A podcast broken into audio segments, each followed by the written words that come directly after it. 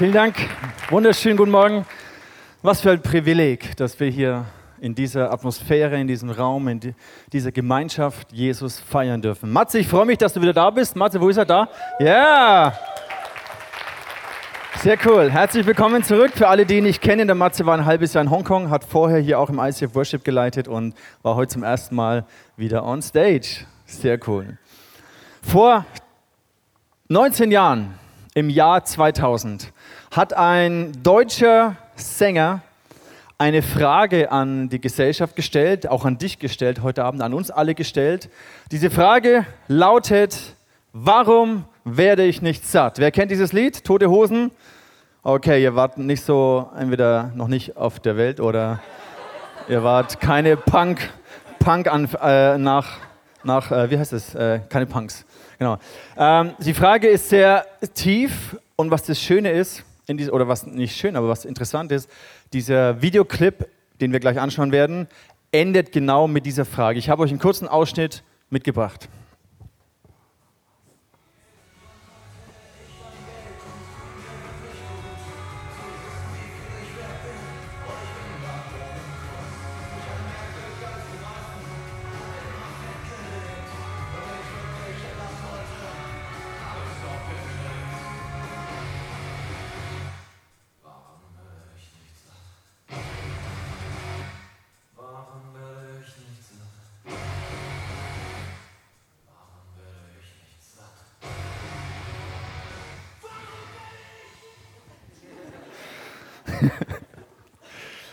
Clip geht, zeigt, oder der, der, Clip bringt genau das zum Ausdruck. Er, er beschreibt, was er alles an Luxus, Frauen, äh, Wohlstand, was er sich alles leisten kann, seine fünf Porsches in der Garage.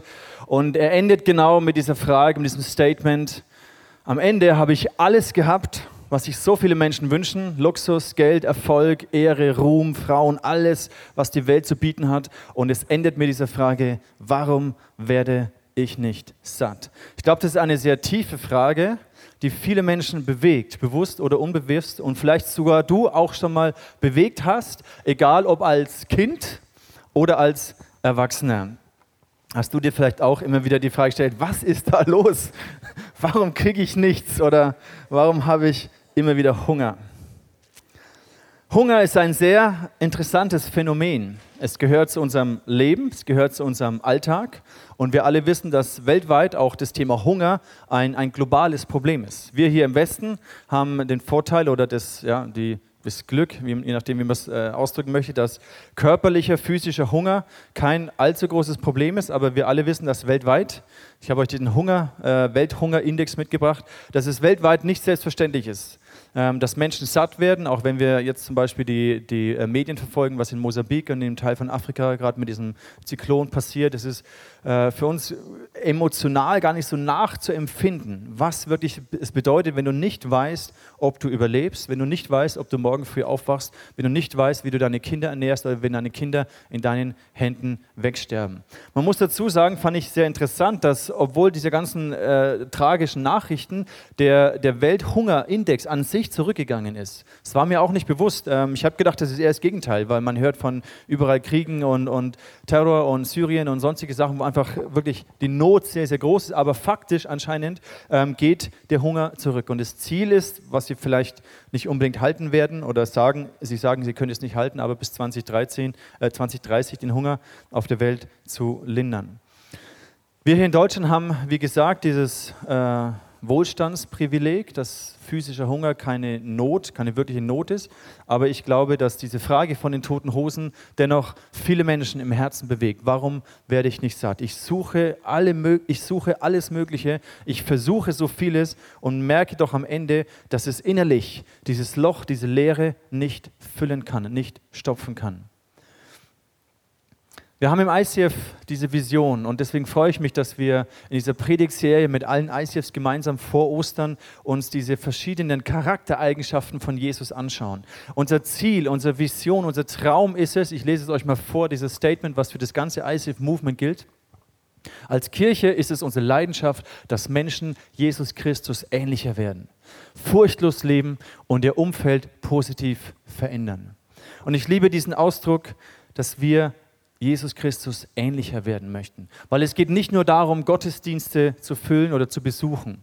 Es geht nicht nur darum, Menschen zu einer Entscheidung für Jesus zu bewegen, sondern dann geht eigentlich der ganze Prozess erst los, wo wir Jesus kennenlernen, wo wir wachsen in unserem Glauben, wo wir diesen, diese, diese Erkenntnis, dieses Wissen, wer Gott ist, vertiefen und wo es nicht mehr nur das Wissen ist, sondern wo es zu einer Erfahrung wird. Weil wir alle sind uns bewusst, dass Wissen alleine reicht noch überhaupt nicht aus. Wissen alleine macht überhaupt nicht satt. Stell dir vor, du weißt alles über Brot, deswegen bist du trotzdem nicht satt. Wissen in deinem Kopf macht dein Herz nicht satt. Wissen über Jesus, Wissen über Religion, theologisches Wissen alleine reicht nicht aus, um wirklich in dieser Beziehung mit Jesus zu wachsen und weiterzukommen. Und wir stellen in diesen Wochen vor Ostern all diese äh, ich bin Aussagen von Jesus, die, die schauen wir uns an. Und ich finde es so faszinierend, mit, welcher, mit welchem Selbstvertrauen, mit welcher Stärke Jesus diese Formulierungen bringt. Ich bin die Tür, ich bin der Weg, ich bin der gute Hirte, ich bin das Brot des Lebens. Da spürt man, dass Jesus so sicher war, dass er so ein klares Verständnis hatte, wer er ist und wer er für uns ist. Und all diese Ich bin Aussagen sind nicht nur theologische Statements, sondern ich bete und ich hoffe, dass sie in diesen Wochen zu einer persönlichen Erfahrung für dich werden. Dass es nicht nur eine Kenntnis über Jesus ist, sondern dass, dass du eine persönliche Begegnung mit diesem Jesus erlebst, als den zum Beispiel, der das Brot deines Lebens ist. Das wollen wir uns heute anschauen. Ich bin das Brot des Lebens.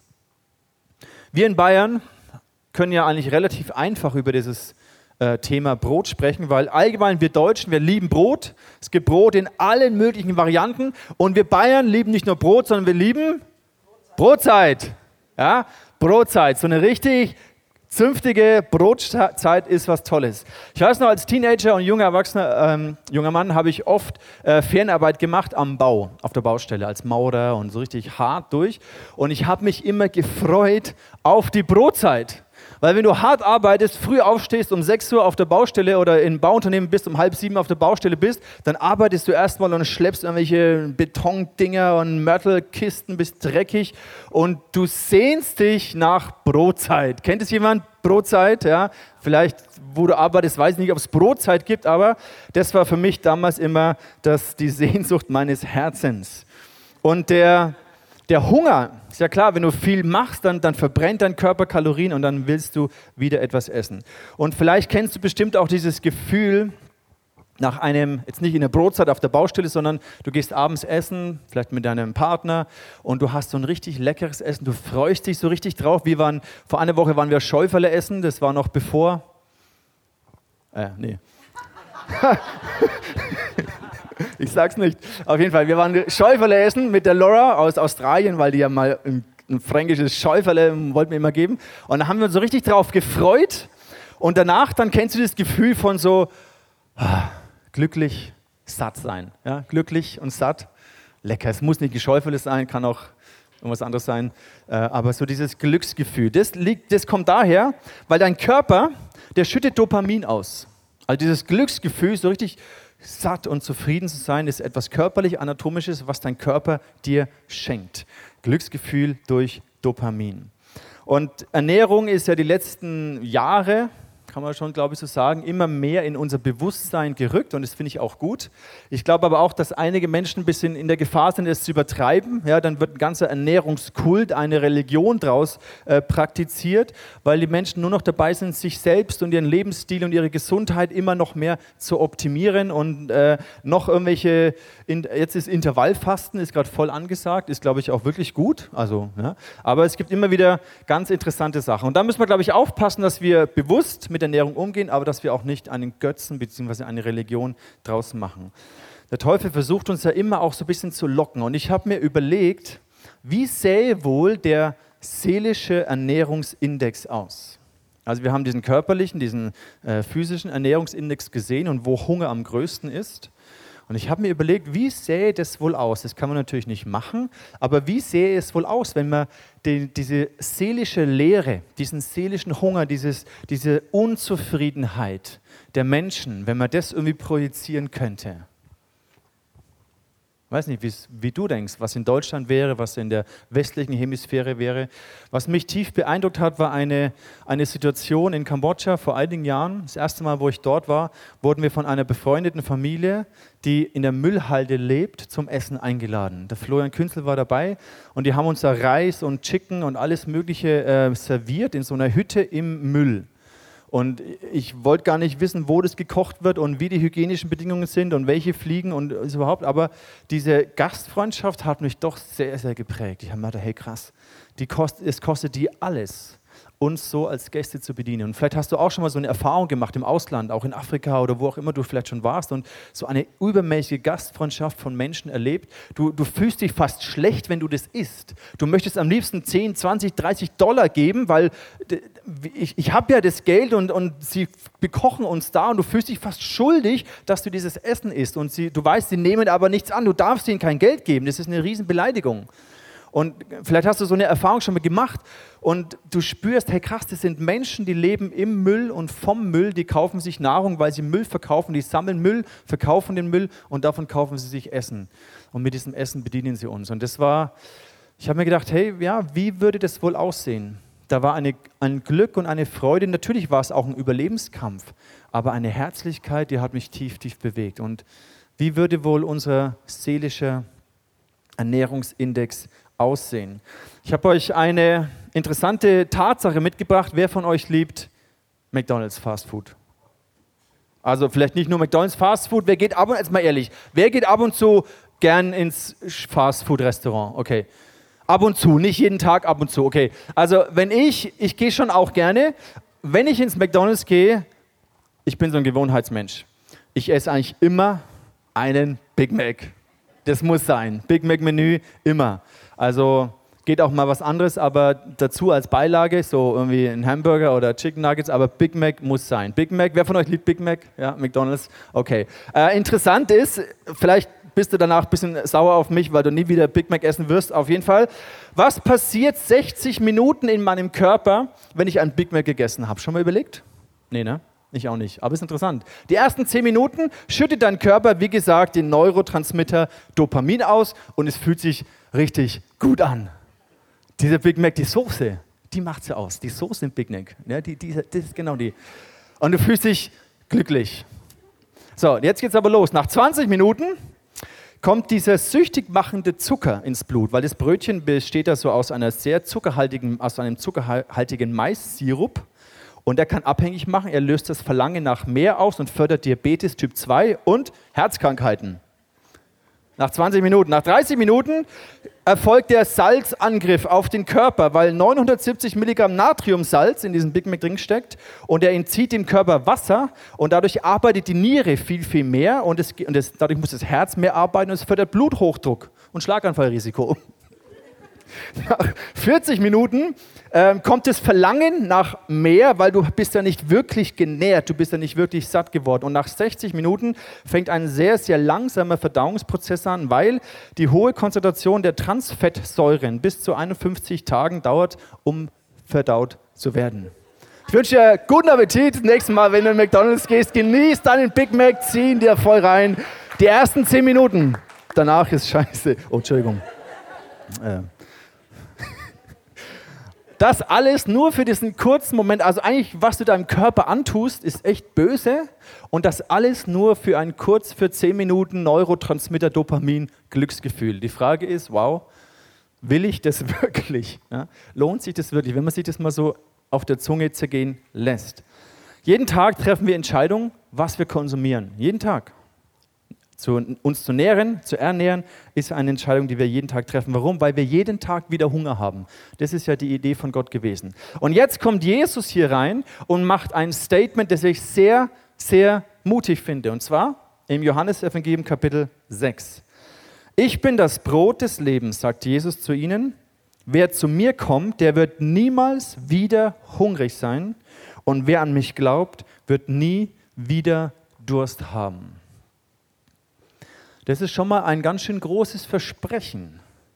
Da kann man nicht so einfach drüber lesen, sondern entweder muss man sich überlegen, Jesus erzählt halt irgendwas oder er hat sich was dabei gedacht. Und wir wissen, dass jedes Wort von Jesus sehr, sehr bewusst gewählt ist, vom Heiligen Geist inspiriert ist. Und wenn Jesus sagt, wer zu mir kommt, der wird niemals wieder hungrig sein und wer an mich glaubt, wird nie wieder dürsten, dann hat er sich etwas dabei gedacht. Die Frage ist, verstehen wir wirklich, was Jesus damit gemeint hat? Überleg mal kurz für dich selber. Was würde das denn bedeuten? Was, was meint Jesus hier? Ich lasse die Frage einfach mal so im Raum stehen und komme zu einer anderen Frage, die den Kontext der Menschen damals betrifft, die um Jesus herum waren. Eine große Menschenmenge ist ihm nachgefolgt, im Johannesevangelium Kapitel 6. Viele Menschen sind Jesus nachgegangen. Und die Frage, die wir uns jetzt stellen möchten, ist in Bezug auf uns, wir werden die Leute von damals anschauen und werden uns aber auch selber die Frage stellen, warum folgen wir Jesus nach? Warum suchen wir Jesus? Warum wollen wir ihm begegnen? Warum kommen wir in Gottesdienste? Warum reden wir darüber in Kleingruppen? Warum beten wir? Warum folgen wir Jesus nach? Die Menschen damals haben sehr viel mit Jesus erlebt, weil Jesus hat phänomenale, spektakuläre Wunder vollbracht. Und im zweiten Vers des sechsten Kapitels da heißt es relativ einfach und simpel beschrieben, und es zog ihm viel Volk nach, weil sie die Zeichen sahen, die er an den Kranken tat. Das war damals ja phänomenal. Jesus hat Wunder vollbracht und Menschen sind gesund geworden. Er hat übernatürliche Wunder gebracht, wobei, Klammer auf, übernatürlich, ich glaube gar nicht, dass es übernatürlich war, sondern das, was die Menschen erlebt haben, war nicht mehr natürlich. Das, was wir erleben, ist nicht mehr natürlich. Der Hunger dieser Welt ist nicht natürlich. Ich glaube, Gottes Idee war was anderes. Klammer zu, darüber spreche ich dann an der Osterpredigt. Aber die sind gekommen, weil sie die Zeichen gesehen haben. Und diese Zeichen haben sie fasziniert, haben sie beeindruckt. Und deswegen sind sie ihm nachgelaufen gelaufen in Scharen. Und ich glaube, wir Menschen, wir ticken so ein bisschen. Wir suchen das Spektakuläre, das Faszinierende, das, dieses Wow. Aber wenn man das mal überlegt, was ein Zeichen bedeutet, ein Zeichen ist einfach nur ein Zeichen, ist nicht das eigentliche. Ein Zeichen ist nur ein Zeichen. Es deutet auf etwas hin, was das eigentliche ist. Also im Verkehr haben wir auch Zeichen und dann ist so ein Schild, okay, hier ist Nürnberg, fängt hier Nürnberg an zum Beispiel. Und das ist ja nur ein Zeichen. Dieses Schild ist ja nicht Nürnberg, sondern es deutet auf eine Wahrheit hin, auf eine Realität hin. Und Jesus hat all diese Zeichen gemacht, die auf etwas Größeres hingedeutet haben, auf das, was eigentlich die Idee Gottes war, die Idee von Gesundheit, die Idee von Versorgung, von Fülle. Aber wir Menschen, wir lassen uns häufig so ablenken durch dieses Spektakuläre. Aber Jesus, er wusste, worum sie ihn suchen. Die, die, Geschichte geht folgendermaßen weiter. Zuerst kommen sie auf den Berg, dann ist diese große Predigt und dann, hält, und dann speist Jesus mit fünf Broten und zwei Fischen 20.000 Menschen. Spektakulär. Die Jünger fangen an auszuteilen, Brote, Fische. Von fünf Broten, zwei Fischen fängt er an, 20.000 Menschen zu speisen. Und dann wollen sie ihn halt zum König machen, weil sie sagen, wow, dieser Mann, das ist der wahre Prophet, der Messias. Den brauchen wir als König. Er wird uns von der Herrschaft der Römer befreien. Dann wollen sie ihn als König machen. Und Jesus entflieht aber, geht auf den Berg. Und am nächsten Tag suchen sie ihn wieder. Und dann, zwischendurch ist er übers Wasser gelaufen. Mega spektakulär. Die Jünger fahren im Sturm übers Wasser und dann läuft Jesus hinterher.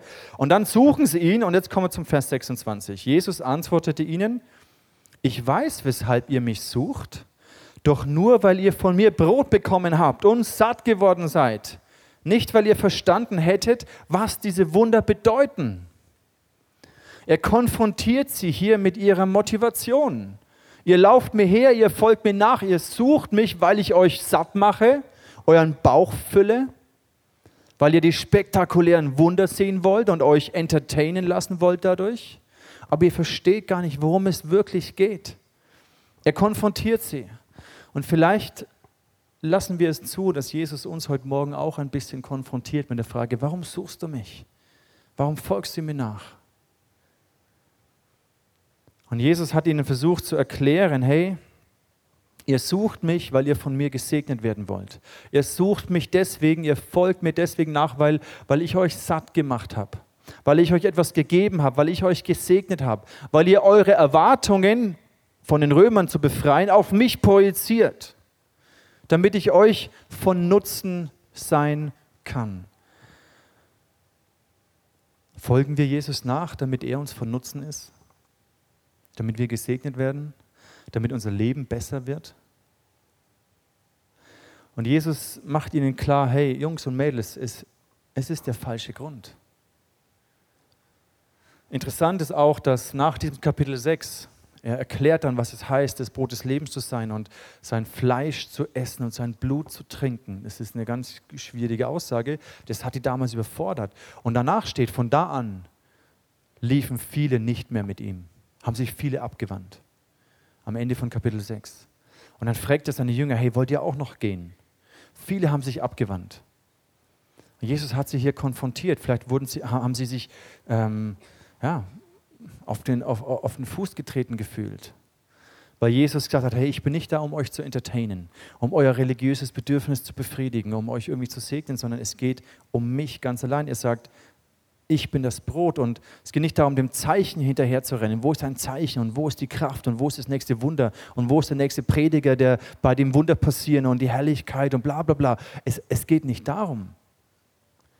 Jesus sagt, ich bin das Brot des Lebens. Wer zu mir kommt, nicht zu den Zeichen, die ich tue, nicht zu dem Zeichen kommt, sondern zu mir. Wer zu mir kommt, weil die Zeichen deuten ja nur auf mich hin, wer ich bin. Wer zu mir kommt, sagt Jesus, der wird nicht mehr hungrig sein. Wer die Zeichen und das Spektakuläre sucht, der wird wieder hungrig sein. Weil das Zeichen von heute, das Wunder von heute, bringt deinem Glauben von morgen überhaupt nichts mehr das Volk Israel in der Wüste, die haben Wunder erlebt ohne Ende. Und dennoch haben sie immer wieder gemurrt und waren voller Unglauben. Die Menschen damals, die haben Wunder gesehen ohne Ende. Aber als Jesus sie mit ihrem Herzen konfrontiert hat, konnten sie nicht glauben. Wunder an sich stärken deinen Glauben nicht. Jesus sagt, wer zu mir kommt wegen den Wundern und wegen dem Spektakulären und wegen dem Segen und dem Guten, was ich ihm tun kann, der wird wieder hungrig werden. Aber wer zu mir kommt, in diese persönliche Nähe und Beziehung zu mir, der wird nicht mehr hungrig sein. Nachfolge zu Jesus kostet uns etwas. Und es geht bei Nachfolge zu Jesus um mehr als nur, ich komme in den Gottesdienst und habe ein gutes Gefühl. Und danach kriege ich sogar noch kostenlos Essen in der Lounge. Oder ich habe gute Freunde und es ist eine coole Atmosphäre. Das ist alles wichtig. Das ist der, der Setting, der Rahmen, die Beilage. Aber die Hauptsache ist Jesus, dass wir kommen wegen der Hauptsache.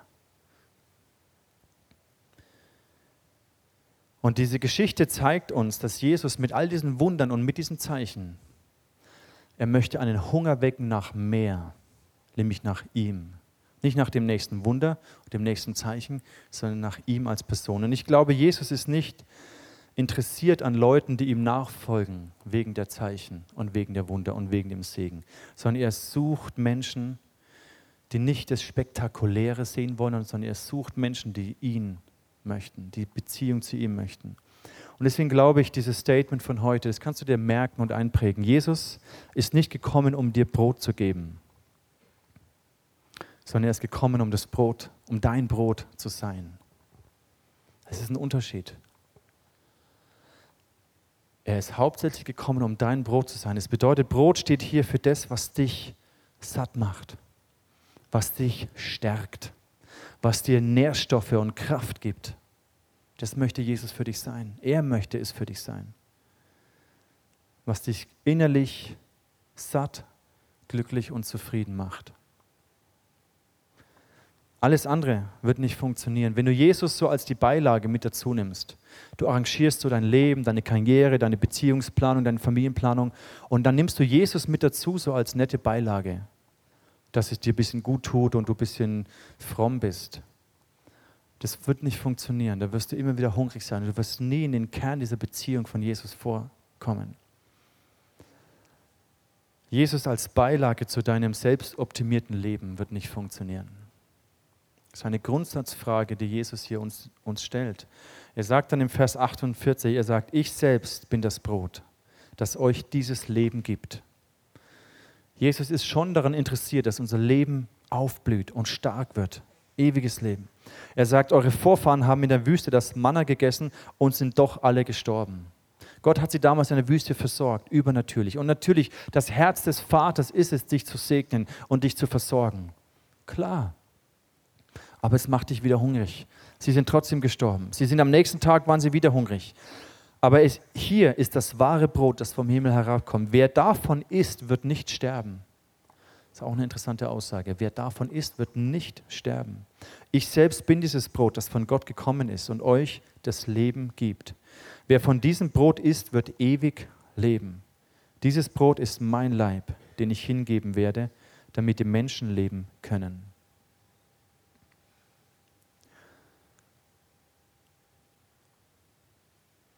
Dieses Brot ist der Leib von Jesus. Und wenn wir Brot essen, dann nehmen wir das in unser Innerstes auf. Und ich liebe dieses Matzenbrot, vielleicht kennst du das. Man sieht in diesem, das ist so ein jüdisch traditionelles Brot, das nehmen wir oft zum Abendmahl. Und Jesus sagt, es ist mein Leib, dieses Brot ist mein Leib, der für euch gegeben wurde. Und jetzt schau dir das mal ganz genau an. Da gibt es diese Striemen und diese Löcher. Das ist ein Bild dafür, dass es der Leib von Jesus ist, der für dich gegeißelt wurde, die Striemen auf dem Rücken von Jesus und die Löcher seiner durchbohrten Hände, seiner Füße. Das ist genau diese Symbolik. Jesus sagt, das ist mein Leib, den ich hingebe für euch. Das ist das, was euch satt macht. Unser Welcome-Team wird so Tabletts durch die Reihen geben mit einem kleinen Stück fränkischem Roggenbrot. Nimm dir doch mal ein kleines Stück fränkisches Roggenbrot und iss es. Wenn du fastest gerade, würde ich dir jetzt eine kleine Ausnahme genehmigen.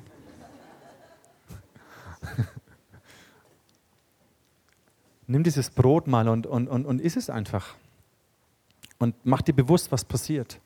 Du schaust es nicht nur an, Du redest nicht nur drüber, du analysierst und, und äh, dieses Brot nicht und zerlegst es in seine chemischen Substanzen, sondern du isst es einfach. Du nimmst es in dich auf.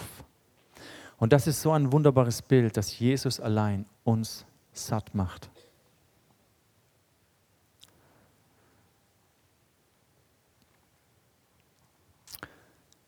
Wie geht denn das jetzt mit diesem Sattwerden? Ich habe anfangs gesagt, dass wir Bayern, dass wir gerne Brotzeit machen. Lass uns die Brotzeit anschauen, die dich wirklich satt macht.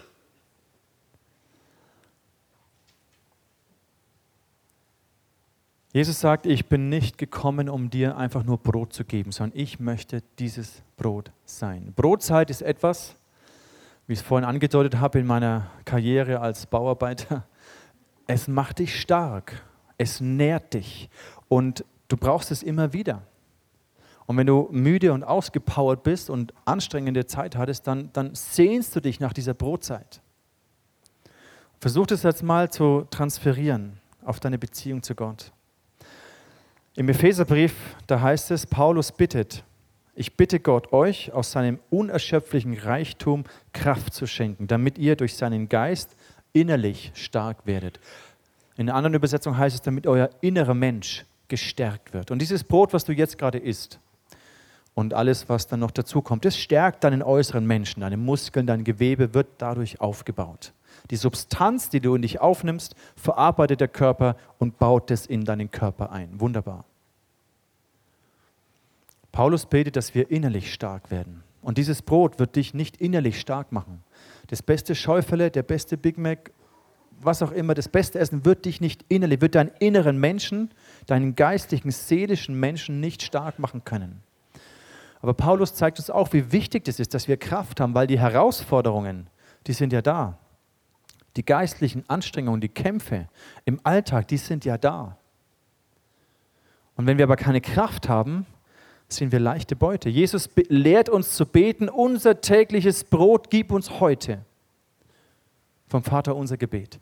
Und es betrifft natürlich auch die Nahrung, dass alle unsere natürlichen Bedürfnisse Gott äh, sättigen möchte, aber es betrifft auch unseren inneren Menschen, unser tägliches Brot.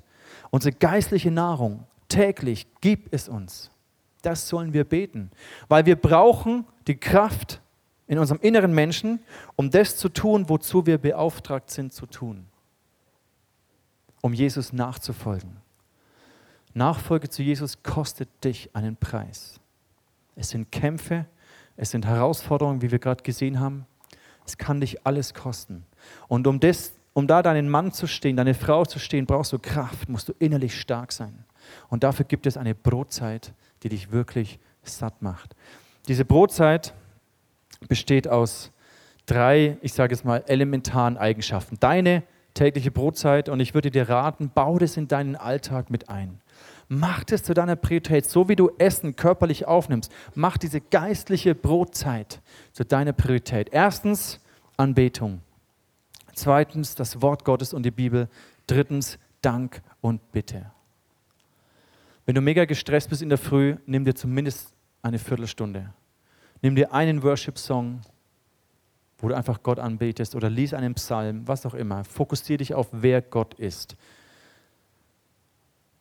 Dann lies einen Vers, einen Abschnitt mit der U-Version oder wie auch immer. Nähre dich. Und dann danke Gott für das, wer er ist. Danke Gott für das, was er tut. Und bring ihm deine Bitten. Das ist eine ausgewogene Brotzeit. Nicht nur die Bitten, nicht nur die Bibel, nicht nur den Worship, nicht nur das Dank, sondern das zusammen, glaube ich, ist eine gute Brotzeit für dich. Mach es zu deiner Gewohnheit. Dazu möchte ich dir Mut machen. Weil dann kann, können wir das erleben, was eine Person aus dem Neuen Testament erlebt hat. Diese Person ist durch äußerste Herausforderungen durchgegangen, hat wirklich harte Kämpfe erlebt und ist ein Vorbild des Glaubens für uns. Diese Person ist Paulus. Und Paulus schreibt im Philipperbrief, ob ich nun wenig oder viel habe, beides ist mir durchaus vertraut. Ja, Paulus hat viel durchlebt. Und ich kann mit beidem zufrieden sein. Ich kann satt sein und hungern. Ich kann Mangel leiden und Überfluss haben. Alles kann ich durch Christus, der mir Kraft und Stärke gibt. Das ist faszinierend, das wünsche ich mir dass wir unabhängig werden von diesem Äußeren, was uns satt macht und uns das Gefühl von Befriedigung gibt. Dass wir lernen, dass allein die Beziehung, die Zeit mit Jesus so viele Glückshormone in mir ausschüttet, so viel inneren Frieden gibt. Er schreibt hier, ich kann zufrieden sein. Ich kann mit beidem zufrieden sein. Ich kann vollkommen in dem Frieden Gottes sein, in dem Shalom Gottes, obwohl ich vielleicht gerade wirklich einen Mangel habe in meinem Leben. Vielleicht ist es einen physischen Mangel, vielleicht ist es ein emotionaler Mangel, vielleicht ein Hunger, eine Sehnsucht, die nicht gestillt ist. Und ich weiß, es gibt viele Sehnsüchte in unserem Leben. Und du hast sicherlich auch Sehnsüchte und Wünsche, die jetzt gerade nicht gestillt sind, die jetzt gerade nicht befriedigt sind, wo du hungerst, vielleicht schon über Jahre. Und Paulus sagt, ich kann zufrieden sein. Und das ist wahrlich vorbildlich. Ich kann hungern und satt sein. Ich kann Mangel leiden und Überfluss haben. Man merkt hier, dass Paulus so eine innere Sättigung hatte, dass er losgelöst, dass er unabhängig war von den äußeren Umständen. Er konnte im Gefängnis sein, unter vielleicht Krankheit und Mangel und Hunger, aber er war zufrieden. Ich sage euch nicht, dass ich das immer bin. Ich sage euch nicht, dass ich an dem Punkt bin, wo ich das von mir behaupten kann. Aber das wünsche ich mir auch dass Jesus allein mein Brot ist, was mich innerlich so stark macht und so viel Kraft gibt, dass ich den Segen Gottes genießen kann, mich darüber freuen kann, aber in Zeiten des Mangels oder wo ich mir nicht meine Wünsche erfüllen kann oder wo ich nicht das bekomme, was ich mir vorstelle, dass ich trotzdem dankbar und zufrieden sein kann. Ich glaube, das wünschen wir uns alle. Zurück zu dieser Frage vom Anfang. Warum werde ich nicht satt? Ich glaube, die, die Antwort ist eigentlich relativ simpel und vielleicht könntest du sie jetzt auch schon geben. Wenn wir in dem Bild von dem Big Mac bleiben, würden wir sagen, weil wir einfach nur diese komischen Big Macs in uns reinstopfen. Wenn wir es anders formulieren, dann würden wir sagen, weil nichts, was die Welt zu bieten hat, uns wirklich satt machen kann. Sie kann uns kurzfristig diese Glücksgefühle geben, diese Hormonausschüttungen. Auch wenn du in deine Seele Sachen rein konsumierst, um dich satt zu machen, hast du vielleicht schon ein kurzes Gefühl, kurzes Glücksgefühl. Aber danach, nach zehn Minuten, geht es eben los. Nichts, was die Welt uns bieten kann, kann es wirklich satt machen. Und der Unterschied ist das, was Jesus sagt, hey, du kannst alles ausprobieren, aber es wird dich nicht satt machen, weil Jesus ist der, der dich nicht von außen nach innen sättigt, sondern der dich von innen nach außen satt macht. Und ich glaube, das ist das, was Paulus erlebt hat. Er war innerlich gesättigt. Die Gegenwart von Jesus, das Wort von Jesus hat ihn so erfüllt und Kraft gegeben und stark gemacht, dass egal in welchen Umständen war er zufrieden. Und das finde ich immens. Jesus macht dich von innen nach außen satt. Er war sich bewusst, dass wenn ich euch meinen Leib zu essen gebe, dann bedeutet das, dass mein Leib hingegeben wird. Vielleicht kennst du diese Bibelstelle, wo es heißt, ein Weizenkorn, das in die Erde fällt und stirbt. Wenn es nicht in die Erde fällt und stirbt, bleibt es allein. Wenn es aber stirbt, bringt es viel Frucht. Brot gibt es nur deswegen, weil Weizen oder Roggen oder andere Körner zermalmt wurden und daraus Mehl entstanden ist. Und es ist ein Bild, wie wir den Körper aufnehmen. Jesus wurde zermalmt am Kreuz, damit wir ihn aufnehmen können, damit er Brot wird, das wir aufnehmen können. Er hat diesen Preis gezahlt. Was ist dein nächster Schritt heute Morgen? Vielleicht reflektierst du dich für einen Moment und überlegst dir, hey krass, Vielleicht bin ich auch so ein Typ, der Jesus nachgefolgt ist wegen dem Spektakulären, wegen den Wundern, wegen der Kraft, wegen den Zeichen. Und weil ich mir wünsche, dass er meine Bedürfnisse stillt und meinen, mich segnet. Vielleicht reflektierst du dich und merkst, hey krass, das, das macht mich nicht satt. Vielleicht bist du deswegen deinem Glauben so stagniert und kommst nicht weiter. Vielleicht lässt du es zu, dass der Heilige Geist dich überführt und dass du eine Entscheidung triffst, sagst, Jesus, ich will nicht einfach nur, dass du mir Brot gibst, sondern ich will dich. Ich will dich kennen, ich will dich erleben, ich will dir begegnen. Und ich glaube, das ist eine ganz zentrale Aussage, weil die Hauptsache in unserem Leben ist, dass die Hauptsache die Hauptsache ist. Jesus ist nicht eine Beilage so ein toller Salat und dann gibt es auch noch ein Stück Brot dazu. Kennst du das? Oder ein Hammersteak und dann gibt es noch so ein bisschen äh, Knoblauchbaguette als Beilage. Das würde dich nicht satt machen.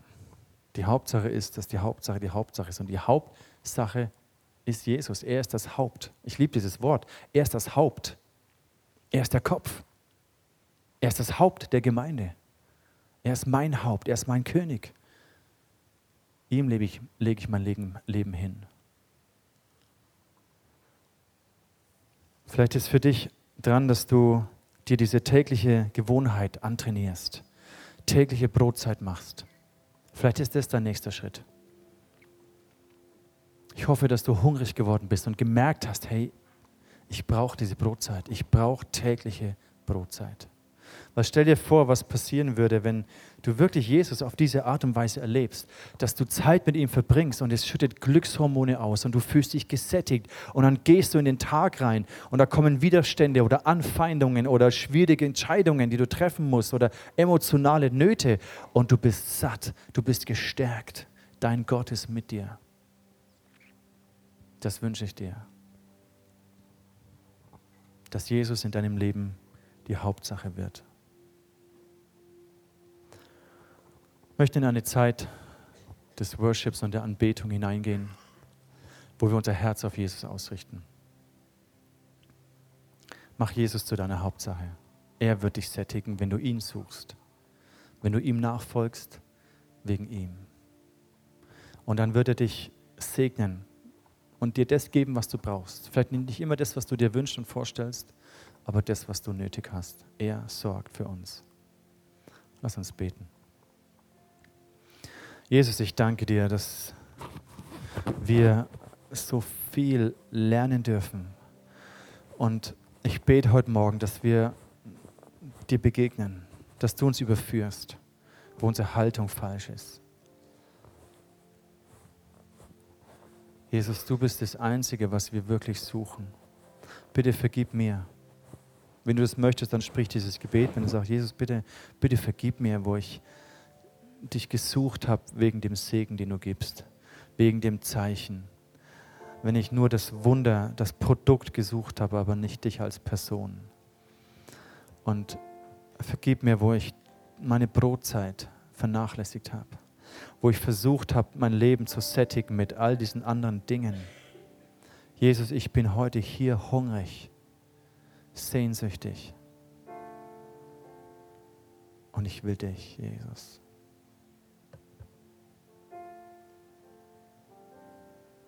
Danke, Jesus, dass du deinen Leib hingegeben hast für uns. Dass dein Leib gegeißelt wurde, durchbohrt wurde. An unserer Stelle hast du unsere Strafe getragen.